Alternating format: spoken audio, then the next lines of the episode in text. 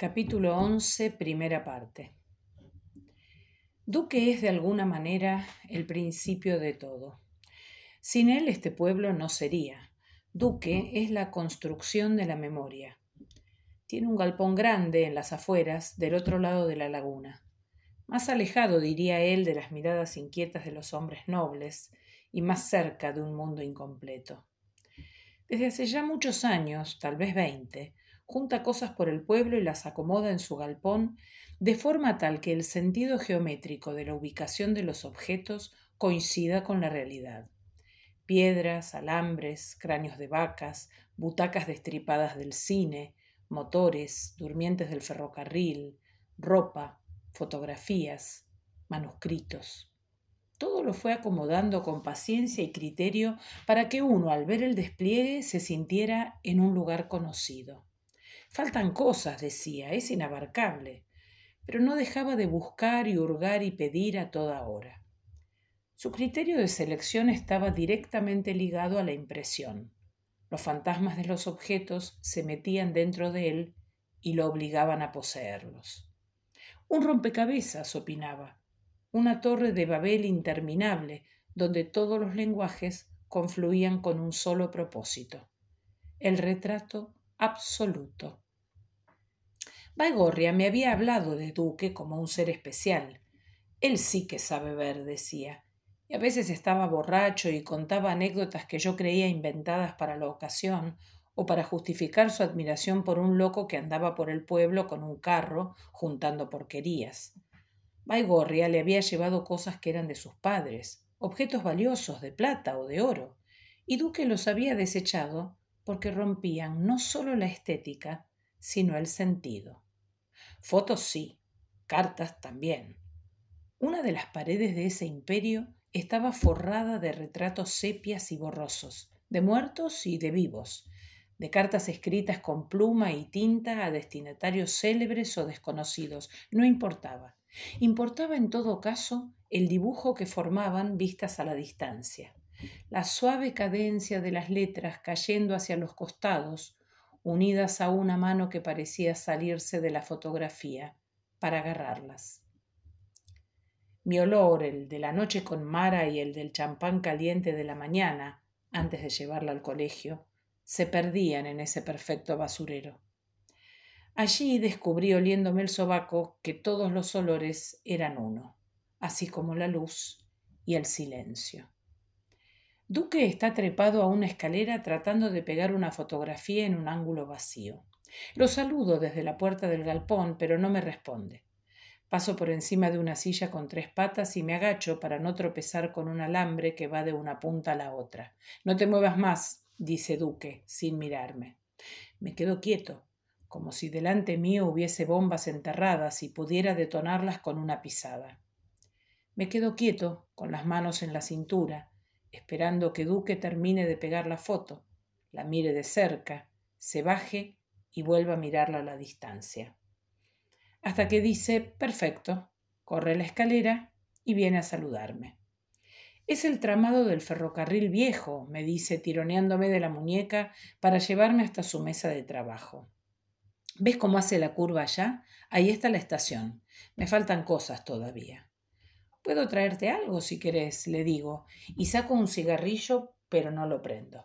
No se puede hacer nada en ese lugar sin que Duque lo autorice. No sé, duda moviendo la cabeza. Su melena blanca se mezcla con la barba. Depende. Tendría que verlo antes. Cualquier cosa no.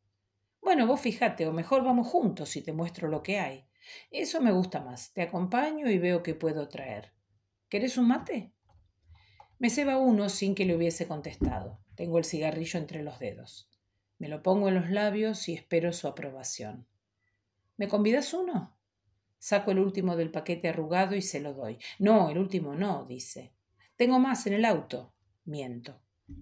Me mira con desconfianza e intercambiamos el mate por el cigarrillo. Fumamos en silencio, mirando el universo de cosas unidas entre sí. Una lleva a la otra como las cartas con las fotos. Fluyen, convergen en puntos que vuelven a disociarse para tocarse con otros. No hay principio ni fin. Uno puede empezar por cualquier lado y no terminar en donde empezó. Esa es la idea, me dice, cuando le hablo de mi desorientación, que no haya principio ni fin, que todo sea, el tiempo detenido en un solo cuerpo moviéndose en forma constante. ¿Reconoces algo? Miro una lámpara de pie que me resulta familiar. Es de hierro y no tiene pantalla. El cable extendido muere al borde de un pedazo de escritorio de dos patas inclinado en el suelo. A su lado una barra de hierro oxidada rompe la armonía en forma transversal. Me recuerda algo, pero no sé a qué. La casa de mi padre, tal vez. Tenía un escritorio y una lámpara que estaba siempre prendida. Podría ser, me dice dando una pitada larga, sus ojos entrecerrados como sonriendo ante mi ingenuidad. Para vos tiene ese significado, te recuerda eso, está muy bien. Entonces es eso. ¿Y la barra de hierro? Mis padres tenían una cama con varas de hierro en la cabecera. Mm, también podría ser. Y si seguís la dirección, vas a seguir encontrando cosas. Me paro y me acerco. Desde la banqueta en la que estaba sentado no había podido ver un disco de pasta clavado de canto en el piso. Le faltaba un pedazo en la parte de arriba. Me pongo en cuclillas para ver la etiqueta. Está arrancada. A alguien le traía malos recuerdos, me dice. A mí me recuerda los discos guardados en el ropero de la casa de la laguna. Este era distinto, tenía otra historia. Uno podía imaginarse al dueño en un ataque de furia, tal vez llorando, sacando los pedazos del papel de la etiqueta circular con un cuchillo o con las uñas y arrojándolo por la ventana a la calle para que mucho tiempo después Duque pasara con su carro y supiera que ese disco hablaba de una desgracia. Y del disco uno podía moverse en las otras tres direcciones y elegir el camino de la cigarrera de plata, o del botellón de ginebra hecho de barro cocido, o de la radio con pasadiscos, y con cada uno de ellos reconstruir la historia del tipo que sacó el papel en una noche de dolor. Vuelvo a la banqueta y tomo un mate frío. No se lo digo a Duque para que no se ofenda. De todas formas, él ya está enredado en alguna teoría sobre el origen del disco y pensando tal vez en alguna nueva disposición de las cosas para cambiarle el sentido. El sol entra por unas ventanas pequeñas que se juntan con el techo de chapa. El calor sube, me había dicho, y lo saco por ahí. Nunca me pareció que diese resultado. El galpón siempre fue asfixiante, aún en invierno. Pero la luz, rotando hacia el oeste, cambiaba los colores y las texturas. Si uno se quedaba el tiempo suficiente, podía ver que el escenario no era el mismo que cuando lo vio al llegar. Ahora, por ejemplo, las fotos iban perdiendo fuerza a medida que el sol y la niebla se corrían del lugar. Las cartas casi no se veían. Tomaba fuerza un mural chillón que estaba enfrente. Mi atención se detiene en el dibujo de la plaza y la iglesia. Me acerco, esquivando cajones y más alambres y baldosas, hasta pararme frente a la pintura. La iglesia es exacta, la plaza con los bancos y la pérgola, el árbol en el que escondo las cartas para Mara. Tomo distancia, lo miro desde lejos. Hay más cosas. La calle principal, la estación nueva, el cine, la oficina del diario. Demasiado para abarcarlo todo. Me acerco hasta la plaza y paso el dedo por el árbol. Veo una grieta entre el follaje que tiende a esfumarse. Un punto blanco asoma de ahí como si quisiera salir. La carta, pienso, la última que le dejé a Mara cuando la invité a la casa de la laguna. Me alejo, ahora no la veo, es imperceptible. Solo puede verse si uno sabe que está ahí. Pienso en todos los mensajes ocultos del mural, en los códigos secretos que se esconden detrás de pinceladas inocentes. Secretos que nunca voy a descubrir porque no los conozco. ¿Cómo sabías lo de las cartas? le pregunto. No lo sabía, ahora lo sé. Pinto con los ojos cerrados, me dice, aplanándose la barba contra el pecho. Miro todo durante horas. Después cierro los ojos y pinto lo que veo. Todo está ahí, digo señalando el mural, y acá, en este galpón, si cada uno viniera, podría encontrarse y recordar. Eso no es lo importante. Los recuerdos se distorsionan con el tiempo. Yo necesito crear una realidad permanente, algo que te haga sentir vivo. Si te buscas, te vas a encontrar. Pero eso no sirve. Lo imposible es que todos los recuerdos aparezcan juntos, de una vez, mezclados u ordenados, y se instalen como un aliento en la nuca. Pero no se puede, ya lo comprobé. Siempre faltan cosas, siempre hay algo que no está, siempre hay algo nuevo. No puedo pintar el futuro. En todo caso, una aproximación, una hipótesis de vida. Podés elegir cualquiera de estos caminos y recorrerlos. Todos te van a decir cosas distintas pero el camino ya está trazado. Eso sí, lo único que puedes hacer es elegir por cuál quieres ir. Miro la pintura otra vez. Hay más cosas, todas conocidas, todas familiares. La casa de piedra también está.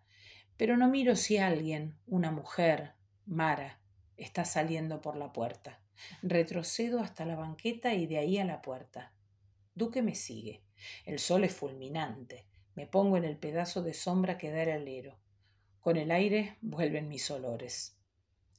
El otro día con Baigorria estábamos en el club tomando algo. Estábamos afuera en la terraza mirando hacia la laguna. Había niebla como ahora, pero era más densa. Del otro lado, los hombres y las mujeres con las antorchas que avanzaban hacia la nada. Y de pronto, mirando el muelle, cuando Baigorria deliraba acerca de una carta interminable que venía escribiendo hace años, vi que de las maderas aparecía como una luz, un fulgor, algo tirando al naranja que salía de la niebla y se metía entre los pilotes. Dije, le tengo que contar a Duque de esto. Nunca había visto un color así, tan impreciso, como si quisiera cambiar. Es raro, ¿no? Sí, es raro.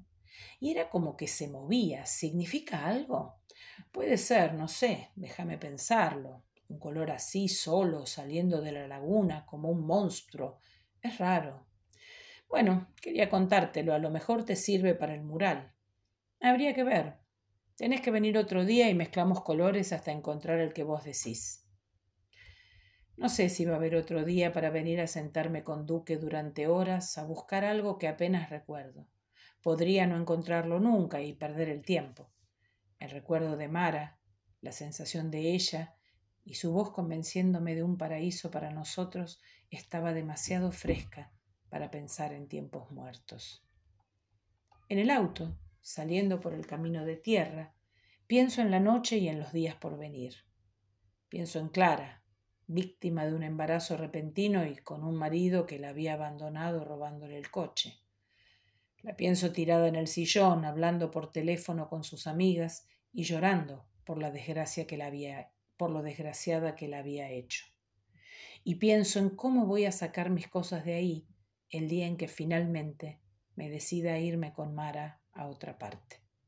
Tengo que armar un plan, algo sólido y convincente para que todo no se vuelva una tragedia, y conseguir dinero.